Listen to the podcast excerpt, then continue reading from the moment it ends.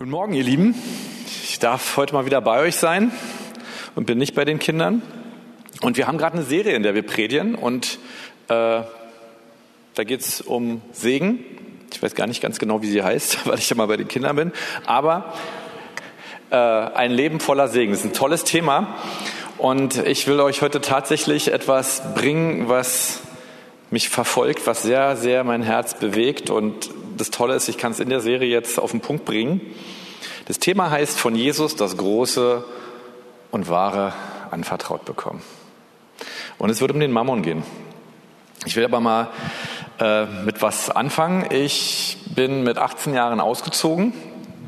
Das war 1987. Äh, jetzt habe ich mich von Anfang an, sage ich mal ehrlich mit euch heute. Und äh, es war Beginn meines Studiums und ich bin in eine christliche WG gezogen. Es war cool. Und irgendwann hat jemand in dieser WG im Wohnzimmer einen Fernseher gekauft. Yeah, das war schon mal richtig cool.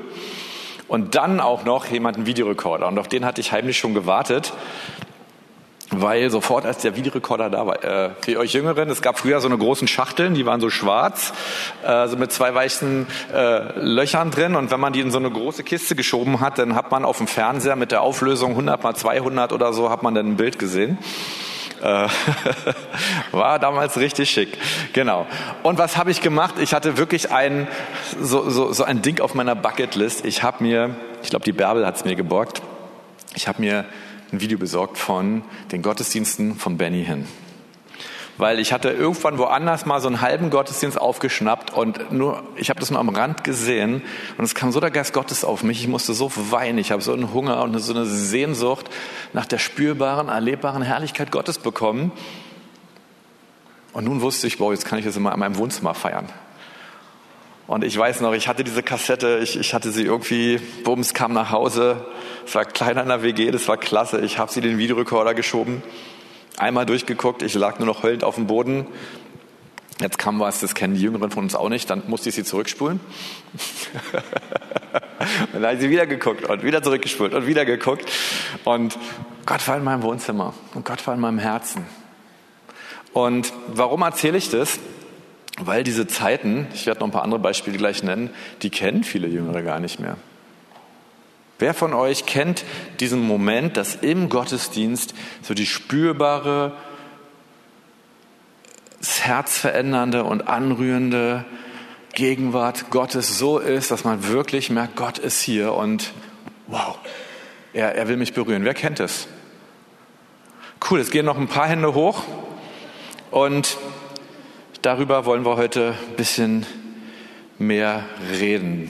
Der Benny Hinn hatte selber so angefangen, der ist gar nicht so gut ins Leben gestartet, der hat gestottert und alles mögliche andere. Aber dieser Hunger nach der Herrlichkeit in seinem Leben hat ihn auch dazu geführt, dass er andere da reinführen konnte. Und ich will heute auch ein bisschen über die Herrlichkeit Gottes reden. Wir haben so einen schön geflügelten Satz gerade, und zwar frei von Form, Farbe und Geschmack Jetzt auch in dem Fall von Benny hin. Aber wir wollen über die Herrlichkeit Gottes auch reden. Und dieser Hunger ist das Größte und Stärkste, was uns treibt. Und darüber müssen wir heute reden, weil es geht um Mammon. Ich will noch ein anderes Anschauungsbeispiel bringen, in welche Richtung es heute geht. Also, ihr habt ja schon ein bisschen nachgerechnet, 87 und so. Jetzt kam der Mauerfall und die Wiedervereinigung und damit gehörte Berlin West auch wieder zur Bundesrepublik Deutschland. Das war vorher nämlich nicht so der Fall. Bisschen Geschichtsstunde noch. Äh, und damit galt in Berlin wieder die Wehrpflicht. Und ich äh, war erst mal im Studium und nach dem Studium wollte mich die lange Hand äh, der Wehrpflicht, sie, sie, sie zog mich. Und ich fragte mich und den Herrn nun, ob ich Zivildienst oder Bundeswehr machen sollte. Aber mir war irgendwie natürlich total unangenehm klar, ich muss mich nun entscheiden, einem von zwei Herren zu dienen. Und darum komme ich nicht rum. Und ehrlich gesagt, es hat sich richtig doof angefühlt. Man hat sich so gefühlt, ich bin um meine Freiheit beraubt worden. Ich, ich werde irgendwo meine Freiheit verlieren, meine Autonomie. Und die Wahl fiel dann tatsächlich äh, auf die Bundeswehr.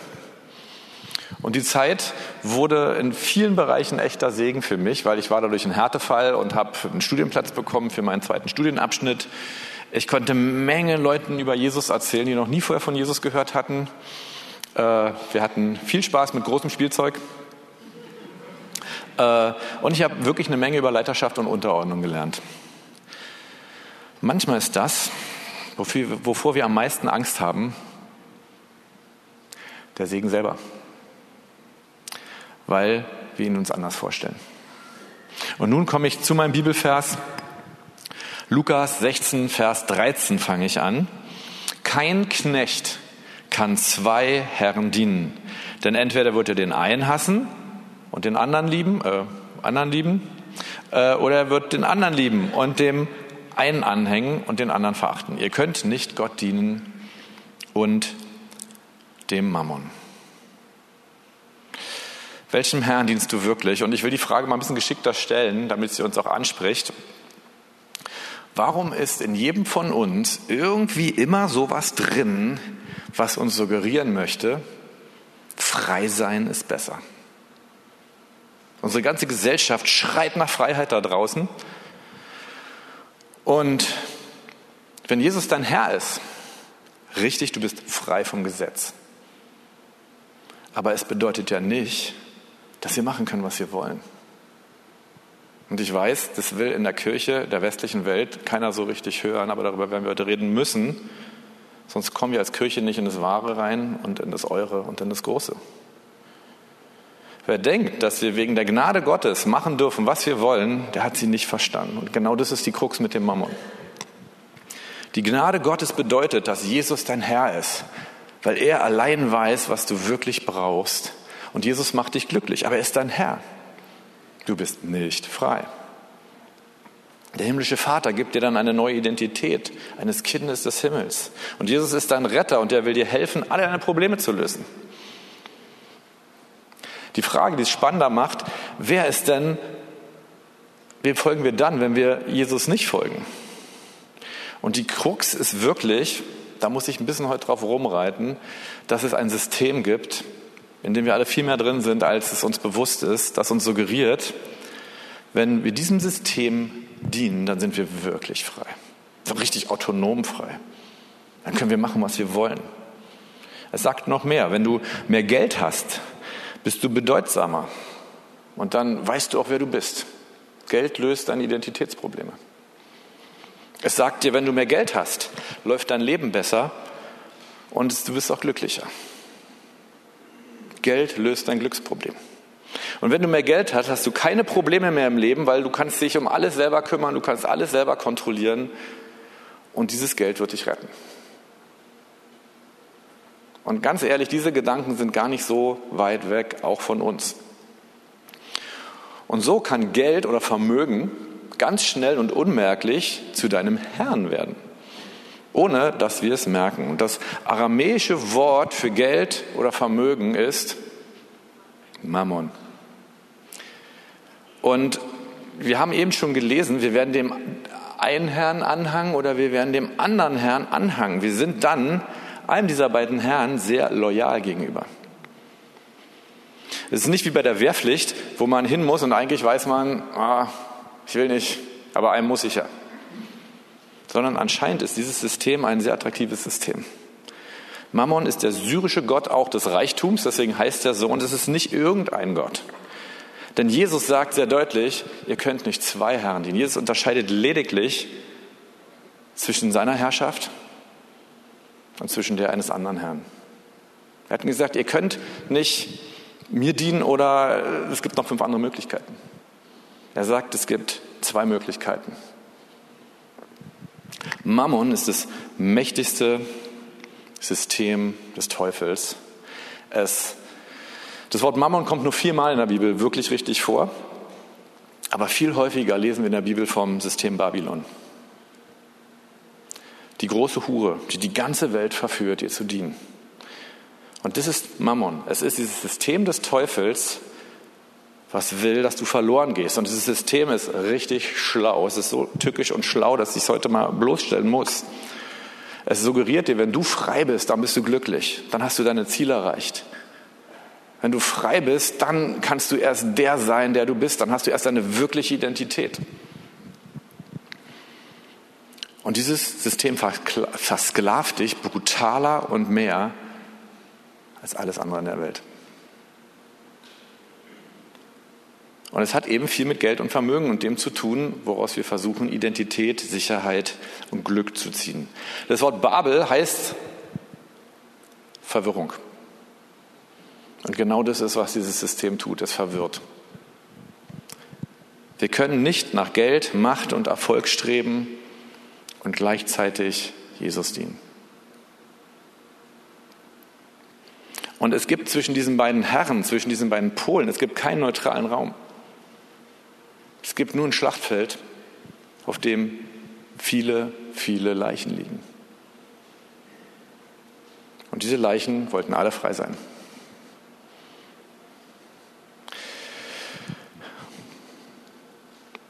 Entweder ist Geld unser Sklave oder wir sind ein Sklave des Geldes. Wie machen wir Geld zu unserem Sklaven? Die Antwort ist eigentlich sehr, sehr einfach, indem wir über 100 Prozent unseres Geldes, unseres Vermögens, unserer materiellen Werte, indem wir über 100 Prozent, ich rede nicht über 10 Prozent, ich rede über 100 Prozent, Jesus Herr sein lassen. Und ihn fragen, was wir damit machen sollen. Wenn du nur ein Prozent davon zurückhältst, ich meine jetzt nicht 90 Prozent, sondern ein Prozent, dann dienst du schon dem Mammon. Das ist radikal, oder? Ganz ehrlich, warum, warum bringt es so radikal? Weil ich immer mehr sehe, dass die Gemeinde der westlichen Welt in dieses System Babylons abdriftet. Massiv. Dass uns unsere Freiheit, unser Geld wichtiger ist als das, was Jesus tun möchte. Dass es uns wichtiger ist, unser Geld zusammenzuhalten, uns darum zu kümmern, dass Verlorene errettet werden. Und wir müssen uns überlegen, wenn wir dem Herrn Jesus dienen, dann werden wir glücklich. Wenn wir nicht dem Herrn Jesus dienen, werden wir nicht glücklich. Nach all diesen fatalen Fakten brauchen wir jetzt einen Weg da raus, oder? Wer will einen Weg da raus wissen? super, für dich rede ich weiter. Christian, super. Also, was hält uns davon ab, dem Mammon zu dienen? Und hier schließt sich für mich ein sehr großer Kreis nach äh, 34 Jahren Christsein. Nee, 37 Jahren Christsein. Ich gehe mal ein bisschen zurück in diese Zeit, wo die spürbare Gegenwart Gottes auch im Gottesdiensten der Gemeinde auf dem Weg, der Philadelphia Gemeinde damals noch, spürbar. Ich, ich habe mir echt überlegt, als wir aus unserem alten, ranzigen, versifften Gebäude in der Babelsberger Straße ausgezogen sind. Das war so eine alte Autowerkstatt und es war das Beste, was wir kriegen konnten. Und ganz ehrlich, wir haben damals, als meine Frau und ich geheiratet haben, wir haben gesagt, wir wollen genau da heiraten, weil das unsere Gemeinde ist, weil es unser geistliches Zuhause ist, weil wir hier so krass die Herrlichkeit Gottes erlebt haben. Und ich habe mir beim Ausziehen meine Frau auch, wir haben uns überlegt, ob wir vorne vor der Bühne uns so ein Stück Teppich ausschneiden. Und ich wette, egal welchen, welchen Platz man genommen hätte, der DNA-Test hätte bewiesen, da sind meine Tränen drin. Weil wie häufig lagen wir da vorne in der Gegenwart Gottes und haben einfach Gottes Liebe erlebt. Wie häufig? Unzählbare Weise. Wir hatten Jahre, da hatten wir fast jeden Abend Veranstaltung, weil Gott da war. Viele kennen es gar nicht mehr und deswegen will ich drüber reden der Start der charismatischen Bewegung war. Menschen hatten Hunger nach Gott. Sie haben ihn gesucht. Er hat sich offenbart. Das war unser Start. Wir hatten 19, äh, wir hatten damals im ICC sogar noch, ich weiß es noch, eine Mehrkonferenz, weil wir gesagt haben, Gott, wir haben Hunger, wir wollen mehr von dir. Das hat dieses Verlangen ausgedrückt. Äh, da lagen wir auch alle auf dem Boden, denn es war gar nicht so leicht im ICC Berlin. Es war so ein Konferenzzentrum mit diesen festen Stühlen und diesen Klapptischen davor. Fall da mal um in der Gegenwart Gottes. Das ist gar nicht so einfach. Und ich erzähle das, weil, weil ich, ich will nicht der Vergangenheit nachhängen. Ich will sehen, dass wir in noch mehr Herrlichkeit hineinkommen. Wer, wer ist mit mir? Ja, sagt Amen dazu? Oh, ich, ich bin eine Ehre, mit euch Gemeinde zu feiern. Dafür sind wir hier vor zwei Wochen, äh, wir hatten einen wunderschönen Urlaub, meine Frau, mein Sohn und ich. Und im letzten Teil, es war, war voll lieb, haben uns Freunde gesagt, wenn, wenn ihr jetzt mit eurem Kleinen das erste Mal wieder in Amerika seid, ihr müsst mit uns nach Disney World kommen. Wir laden euch ein. Wir bezahlen euch alles. Ja, wir haben ein tolles Apartment gebucht. Äh, wir fahren mit euch äh, und wir laden euch ein nach Disney World. Und so waren wir in Disney World. Aber Disney World ist in Orlando. Und wir haben gleich gedacht, am Sonntag wollen wir zu Jesus Image gehen. Und wir waren in, da. Meine Frau könnt ihr im Livestream sehen. Ähm, haben auch gleich ein Bild von ihr bekommen. Hey, ihr seid schon in Orlando. Und ich weiß, als der Gottesdienst zu Ende war, hatte ich nur ein Verlangen. Ich wollte raus aus meiner Reihe und wollte mich hinknien. Und hinter mir schluchzte es und vor mir schluchzte es und ich spürte, ja, das will ich wieder erleben, dass die Gegenwart Gottes so da ist, dass sie, dass sie mein Herz bang bewegt. Ich habe diesen Hunger, ich habe diese Sehnsucht, die hatte ich vorher schon. Damit bin ich schon nach, ja, das war alles schon vor der Zeit, aber dann dachte ich, wow, hier ist auch mal wieder eine Gemeinde, frei von Form, Farbe und Geschmack, ja, aber die Herrlichkeit Gottes ist da. Und dieser Hunger motiviert uns immer wieder, alles vor Gott hinzulegen. Ehrlich gesagt, damals, ja, in unserer Gemeinde, hatte das irgendwann wirklich interessante Auswüchse. Wir haben irgendwie so nach einer kommenden Erweckung gestrebt, dass äh, als ich noch mit meinem Studium begann, 1989, da haben alle zu mir gesagt, Fabi, wie kannst du so blöd sein und studieren? Die Erweckung kommt, was willst du denn mit so einem komischen Studium anfangen? Und es, es war, äh, warum willst du noch so ein langes Studium auf dich nehmen? Und tatsächlich war das so, dass viele, viele, gerade Bibelschüler, Männer in der Gemeinde, die hatten gar keine Ausbildung. Die haben alle bei Autoferch äh, gearbeitet. Ja, das war die Autofirma von, von Bärbel und ihrem Mann. Ich habe da am Ende meines Studiums auch gearbeitet. Äh, und viele Frauen waren Krankenschwestern. Das sind tolle Berufe, versteht mich richtig. Äh, aber was ich damit, und ich weiß auch nicht, ob dies die letzte Weisheit in Bezug auf Berufe und Erweckung ist, aber was ich damit rausstellen sollte, wir hatten alle so einen Hunger nach Gott, dass uns der Beruf und das Geld egal waren. Wir wollten Jesus dienen. Und ich glaube, es war so 1993, geschah es dann, dass noch mehr Herrlichkeit Gottes in den Raum kam. Ich war in diesem Gottesdienst da, ich durfte wieder eine große Videokassette reinschieben. Äh, ich erzähle die Geschichte gerne tausendmal. Äh, Wolfhard war auf Dienstreise und wir hatten einen, einen, einen, einen Prediger, der, ich glaube, der hat nicht gerne gepredigt. Und äh, wir hatten damals schon, das war richtig cool, wir reden von 1993, wir hatten einen Beamer im Gottesdienst.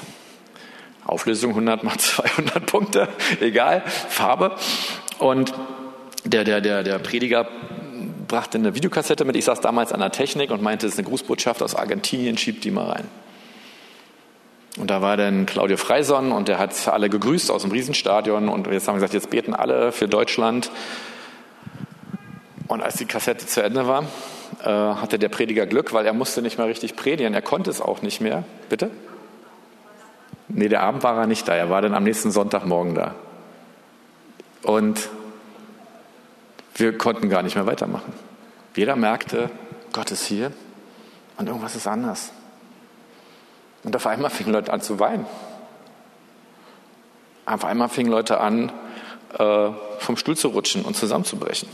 In der Gegenwart Gottes. Und es ging ihnen gut dabei. Und andere fingen, das war total verrückt, das kannten wir damals gar nicht. Andere fingen total verrückt an zu lachen. Die haben gelacht, sich totgelacht. Habe das später auch erlebt. Herrliche Erfahrung. Vielleicht tut danach ein bisschen weh, weil man Muskelkater hat. Aber herrliche Erfahrung. Warum erzähle ich das? Weil der Teufel es irgendwie geschafft hat, dass bei vielen von uns dieser Hunger und diese Sehnsucht verloren gegangen sind. Ich glaube, dass dieser Hunger nicht auf eine kommende Erweckung fokussiert sein darf, das möchte ich auch nochmal sagen, die irgendwann mal kommen soll und dann ist auf einmal alles anders. An so eine Erweckung glaube ich nicht. Dass irgendwann der Heilige Geist auf uns rauffällt und wir sagen, huch, und dann ist alles anders. An so eine Erweckung glaube ich nicht. Aber ich glaube an eine Erweckung, wo wir im Hier und Heute aufstehen wollen. Mit diesem Hunger nach der, diesem Sehnsucht nach der Herrlichkeit, weil wir erleben wollen, dass wir Gott in Herrlichkeit erleben und weil wir erleben wollen, dass es die Kraft Gottes ist, die um uns herum die Dinge verändert und nicht unsere Anstrengung. Oder unser Geld oder unsere Arbeit oder irgendwas anderes. Seid ihr bei mir? Cool. Und ich will euch heute gewinnen, dass wir uns diesen Hunger zurückerobern. Seid ihr mit dabei? Wie bekomme ich Hunger und Sehnsucht nach Gott? Hier kommt die Antwort. Ich kann die Frage nicht beantworten. Ich kann sie weder theologisch beantworten, noch kann ich sie sonst überhaupt beantworten. Und ehrlich gesagt, ich kann mit dieser Antwort gut leben. Ich weiß nicht, wie wir diesen Hunger zurückbekommen. Aber ich weiß eine Sache, wenn, wenn du schon hörst, dass du sagst, ich bin eigentlich sogar viel verzweifelter, weil ich nicht mal diesen Hunger habe, dann ist es schon deswegen, weil der Heilige Geist in dir wirkt. Und die nächste Phase ist, dass du merkst, ich krieg Hunger und es fühlt sich fürchterlich an, weil ich erlebe noch nicht das, was ich erleben will. Und dann kann ich dir eins sagen, es ist deswegen, weil der Heilige Geist noch mehr an dir wirkt. Und dann kommt der Punkt, wo du die Herrlichkeit erlebst. Und dann bist du noch, noch verzweifelster, weil du sagst, ich brauche mehr davon. Und weil du eins ganz genau weißt, und das ist die Gnade Gottes, dass du weißt, es ist allein die Gnade Gottes, was ich erlebe. Ich habe es mir definitiv nicht verdient. Ich habe ja nicht mal den Hunger hingekriegt. Ich habe nicht mal den Wunsch nach dem Hunger hingekriegt. Äh, am Freitag war ich auf einer Feier und wir haben Rosh Hashanah gefeiert, das jüdische Neujahrsfest, und auch Shabbat gefeiert mit Freunden, waren eine Menge Israelis dabei. Und dort habe ich einen Mann getroffen, Psychologe, kannte Jesus nicht, Israeli, und er hatte einen totalen Hunger danach, es hat mir so gefallen, dass er gesagt hat, ich will Gott erleben. Ich will nicht irgendwelche Prinzipien verstehen. Ich will Gott erleben. Ich habe so einen Hunger danach, dass ich jetzt endlich diese Liebe von Jesus, über die ihr redet, dass ich sie erlebe. Und er war total verzweifelt, er war wirklich, er war in diesem Zweifel. Und ganz ehrlich, ich hatte nur zwei Antworten für ihn. Das eine, ich habe gesagt, ey, das ist super, dass du nicht Religion suchst, sondern dass du Antworten suchst und Erfahrungen. Und ich habe ihm auch gesagt, ich kann nichts für dich tun, aber ich kann dir eine Sache sagen, nämlich, dass du nur diesen Hunger hast, weil der Ruach Adonai, der Heilige Geist, an dir arbeitet. Und ich habe gesagt, und ich möchte für dich beten. Und dann waren wir da auf dieser Party, standen hinterm Tresen, ich habe ihm die Hände aufgelegt und ich durfte für ihn beten. Und mein Herz war, glaube ich, genauso erfüllt wie seins, weil ich so begeistert war, dass ich nicht der Einzige bin mit diesem Hunger. Gib dieser Verzweiflung, dieser Unzufriedenheit, gib ihr Raum. Gib ihr Raum. Sie wird dich in die Arme des liebenden und gnädigen Jesus treiben. Es gibt hier noch eine total verrückte Formulierung in, äh, in dem Text. Wer im geringsten treu ist, der ist auch im Großen treu. Und wer im geringsten ungerecht ist, der wird auch im Großen ungerecht. Wenn ihr nun mit dem ungerechten Mammon nicht treu wart, wer wird euch das Wahre anvertrauen? Wie sind wir treu mit dem ungerechten Mammon? Indem wir mit unserem Geld, unserem Vermögen ausdrücken, was wir glauben. Nämlich, dass Jesus unser Herr ist. Indem man an unseren Bankbewegungen erkennt, an wen wir glauben. Geld ist nicht böse, es ist ein wunderbarer Indikator dafür, und der Geld zeigt dir auf ehrliche und radikale Art und Weise, welchem Herrn du glaubst. Ich mag als, ich, ich liebe Mathematik und ich liebe deswegen das Prinzip des Geldes genauso wie das des Abendmahls. Mit der Handlung des Abendmahls, indem ich das Brot breche und das Brot esse und den Wein trinke, verkündige ich. Das ist ein Glaubensschritt. Ich sage, ich glaube daran, dass Jesus für mich gestorben und auferstanden ist. Und das verkündige ich damit. Das ist eine Glaubenshandlung und die macht was mit mir und die macht was in einer unsichtbaren Welt. Und wenn wir die alle zusammen machen, macht die, macht die hier was im Raum. Das ist eine Glaubenshandlung. Ich tue es, weil ich daran glaube. Und mit der Handlung des Gebens von Geld, von Vermögen, verkündige ich, dass Jesus mein Herr ist und nicht der Mammon. Hier ist in der Vergangenheit wirklich auch einiges schiefgelaufen in Gemeinde. Wir geben nicht, um gesegnet zu sein. Wir geben nicht, um zu bekommen. Wir geben nicht den Zehnten, damit wir gesegnet sind, sondern wir geben, um zu geben. Wir geben, um zu geben. Und Jesus liebt dich und Jesus liebt seine Gemeinde. Und das ist manchmal schwer zu verstehen, aber er liebt dich und er liebt auch seine Gemeinde, so wie sie ist, mit all ihren vielen, vielen, habe ich schon vielen gesagt, vielen Fehlern. Und deswegen sollten wir auch die Gemeinde lieben. Und hier ist nämlich der Punkt. Wenn du die Gemeinde liebst, dann kann man das an deinen Geldströmen erkennen. Ich bleibe radikal. Wenn du die Gemeinde liebst, kann man das an deinen Geldströmen erkennen. Und Jesus liebt seine Gemeinde. Und ehrlich gesagt, ich setz, jetzt setze ich das Eigentliche drauf, was die Motivation meiner Predigt ist. Wer im geringsten treu ist, der ist auch im Großen treu. Und wer im geringsten ungerecht ist, der ist auch im Großen ungerecht. Wenn ihr nun mit dem ungerechten Mammon nicht treu wart, wer wird euch das Wahre geben? Und wenn ihr mit dem Gut eines anderen nicht treu wart, wer wird euch das Eure geben?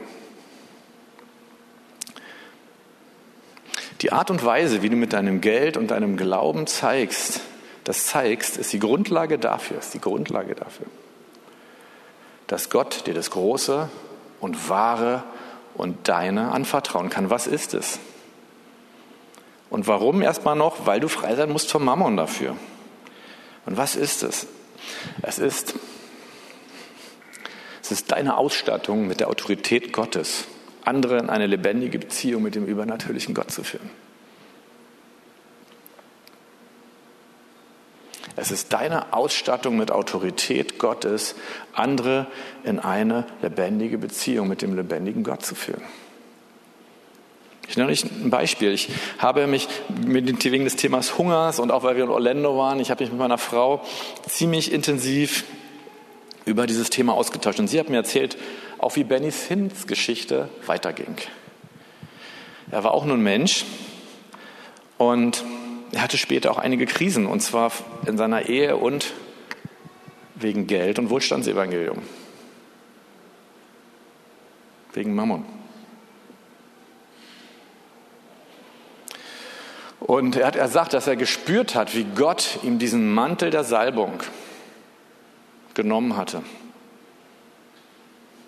Und er hat dafür wirklich, wirklich Buße in seinem Leben getan gesagt, es war falsch mit dem Wohlstandsevangelium. Das war falsch, wie ich mit Menschen und wie ich mit Geld und Vermögen umgegangen bin. Aber er hat gesagt, dass er nie wieder in dieses Maß der göttlichen Bevollmächtigung zurückgekommen ist, wie er es war. Und deswegen müssen wir über dieses Thema reden, weil es uns davon abhält, unserem Hunger und dieser Autorität zu folgen. Das ist das Große und das Wahre und das Eure. Wenn wir daraus Erfolg, Macht oder Geld ziehen, nimmt Gott uns das Wahre auch wieder weg. Oder wir kommen nicht wirklich hinein. Ich glaube, dass eine völlig neue Generation von Leitern aufstehen wird, die nicht nach Macht und Geld streben und deswegen mit Salbung und Befähigkeit ausgestattet werden, Gemeinde in neuer Weise in neue Herrlichkeit zu bringen. Das glaube ich. Nicht eine Herrlichkeit, die an Leitern hängt, die Abhängigkeiten erzeugt, sondern die eine Kultur von Herrlichkeit erzeugt, in der der Einzelne in der Gemeinde aufsteht, in einer tiefen Beziehung mit Gott und wo auch die Gemeinde eine lange, tiefe Beziehung miteinander hat. Und die haben ganz viele hier von uns und das, das feiere ich auch hier in dieser Gemeinde. Dass so viele Weggefährten da sind, mit denen ich jetzt 20, 30, puh, lange. Die Sissy ist, glaube ich, mit zwölf oder elf, ist sie in die Tanzgruppe meiner Frau damals gekommen. 18 warst du schon? Okay, sie war, sie war schon 18, hat sie gesagt. Äh, okay, ich muss es ja glauben, Sissy. Ich habe zurückgerechnet und habe es nicht hingekriegt besser.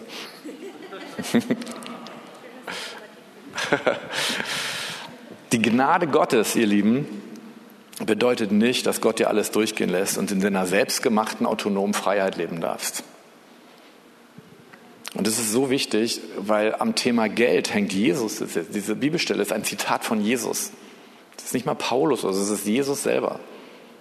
Der König der Könige, der, Herrlich, der Herr der Herren, der jetzt zu Rechten des Gottes sitzt. Und er sagt dir das, weil er dich liebt. Er sagt das, weil er will, dass du glücklich bist. Aber wir müssen verstehen, dass dieses System Babylons, was uns sagen will, sei frei. Du bist der Herr deines Geldes, du bist der Herr deiner Zeit, du bist der Herr deiner materiellen Dinge. Und wenn du dich frei fühlst, dann geht es dir gut. Streb nach dieser Freiheit, dass, dass das das System dieser gefallenen Welt ist. Und zwar par excellence. Und dass es uns davon abhält, in die Vollmacht hineinzukommen, die Gott uns gerne, gerne geben möchte. Die Gnade Gottes führt uns in eine Liebesbeziehung mit Jesus, trotz unserer Fehler. Das war meine Mammon-Predigt. Und ihr habt mir ziemlich gut zugehört, weil es so still im Raum ist. Aber ihr Lieben, lasst uns, wenn wir uns auf diese Art und Weise im, im, im Wort Gottes messen und merken, oh Mann, da kann ich, da gibt es noch ein paar Schrauben, wo ich nachstellen kann, super. Lass uns damit zu Gott gehen. Und die Anbetungsgruppe darf schon nach vorne kommen. Ich habe heute eigentlich einen Wunsch nur. Der ist sehr einfach. Und daraus wollen wir irgendwie eine Glaubenshandlung machen. Lass uns Gott wieder neu ausdrücken, dass wir Hunger nach ihm haben wollen. Und lass uns Gott wieder neu ausdrücken, dass wir in, in diese Herrlichkeit hinein wollen, in diese Liebesbeziehung, die spürbar und fühlbar ist. Und wie gesagt, das ist hier Beyond Theologie oder sowas. Hier geht es um Spiritualität, hier geht es darum, ich, ich, ich habe keine Lehre darüber. Ich will sie gar nicht haben. Weil ich einfach gesehen habe, dass dieser Hunger Gottes treibt, dass er ausreicht und dass wir ihn hatten und er hatte die Resultate. Und ich will dahin wieder zurück und dann von da aus in das weitergehen, dass diese Herrlichkeit Tegel, Reinickendorf, Berlin, Brandenburg, Deutschland, Europa und die ganze Welt verändert. Amen. Und deswegen ist der Gottesdienst jetzt noch nicht zu Ende. So wie beim Abendmahl und mit den Geldströmen ist es cool, wenn wir, wenn wir eine Glaubenshandlung machen. Und vielleicht ist sie jetzt doof, aber mir fällt keine bessere ein. Wenn du Hunger nach Gott hast, wir werden, ich werde gleich mich zu eurem Mund machen und wir werden es beten, aber wenn du sagst, ich will, dass Jesus wieder 100% Herr in meinem Leben ist, und ich will Jesus sagen, bei den Punkten, wo ich merke, ich habe zurückgehalten. Und du denkst, ich weiß nicht mal, wie ich sie ändern soll, aber du kannst trotzdem zu Jesus kommen und sie ihm hinlegen. Das ist die Gnade Gottes. Und lass uns das heute tun und sagen, Gott, wir, wir wollen diesen Hunger haben. Wir wollen hundertprozentig, dass du unser Herr bist im Leben. Und wenn du das möchtest, wenn du sagst, Gott, ich möchte diese Herrlichkeit erleben, dann, dann komm hier nach vorne dann nimm diesen Raum hier vorne ein. Äh, hier ist nichts besser als woanders, aber es ist dein Schritt heraus. Es ist dein Schritt zu sagen, Gott, ich tue einen Glaubensschritt, weil ich es wirklich will. Ich warte nicht, dass irgendwas auf mich rauffällt, sondern ich gebe diesem Hunger Raum und lass mich mit diesem Hunger zum Kreuz und in seine Gegenwart treiben. Und ich glaube, dass wenn wir als ganze Gemeinde hier einen Glaubensschritt tun, dass Gott nicht an uns vorübergehen wird dass er seinen Heiligen Geist nicht von uns nehmen wird. Weil er hat was mit uns vor. In unserer Schwachheit. In unserer Verzweiflung. Und ich wünsche mir, dass wir diesen Hunger und diese Verzweiflung nie verlieren, sondern dass wir damit weitergehen, bis wir für immer in seiner Herrlichkeit stehen.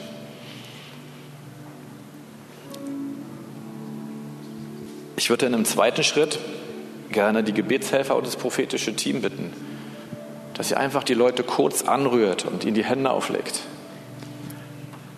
Ich sage euch meine Lehre über Handauflegung. Die ist sehr einfach. Ich habe keine Ahnung, warum es funktioniert. Ich habe keine Ahnung. Aber wie häufig in der Babelsberger Straße und hier habe ich hier vorne geheult und gelegen und dann kam Beter und hat mir die Hände aufgelegt und wosch kam noch mehr Herrlichkeit Gottes. Und deswegen Wollen wir es einfach machen, oder? Die Gebetshelfer, die prophetische Team kommt, segnet, betet. Und ich glaube, dass Gott nicht an uns vorübergehen wird. In diesem Sinne, Jesus, ich, ich will wirklich dieses Gebet aus der Mitte meines Herzens hier beten, vor der Gemeinde.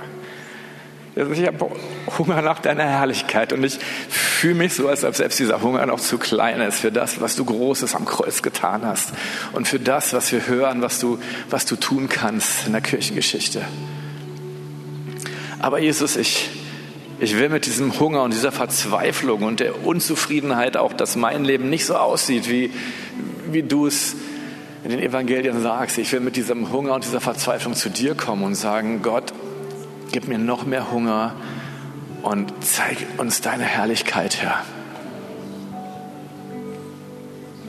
Ja, und deswegen tun wir diesen Glaubensschritt und wir kommen und wir gehen auf unsere Knie und sagen, hier sind wir, Herr. Und wir, wir, wir tun regelrecht dem Himmelreich Gewalt an, weil wir können nicht darauf warten, dass du irgendwann kommst. Sondern wir brauchen dich heute Morgen. Jesus, wir brauchen dein Erlösungswerk und deine Liebe heute Morgen. Und so beten wir, Geist Gottes, komm. Jesus, komm. Vater im Himmel, komm. Und ich weiß, theologisch gesehen bist du hier, du wohnst in unserem Herzen mit 100 Prozent des Himmels und der Herrlichkeit. Aber wir müssen es auch erleben. Und auch hier will ich theologisch nicht hin und her drehen, sondern Gott, ich will dir einfach sagen, ich habe keine Ahnung, aber wir brauchen dich. Und wir glauben dir und deswegen kommen wir, dass du da bist, dass du am Kreuz alles bezahlt hast. Und jetzt lass Himmel und Erde sich an diesem Punkt hier heute Morgen verbinden.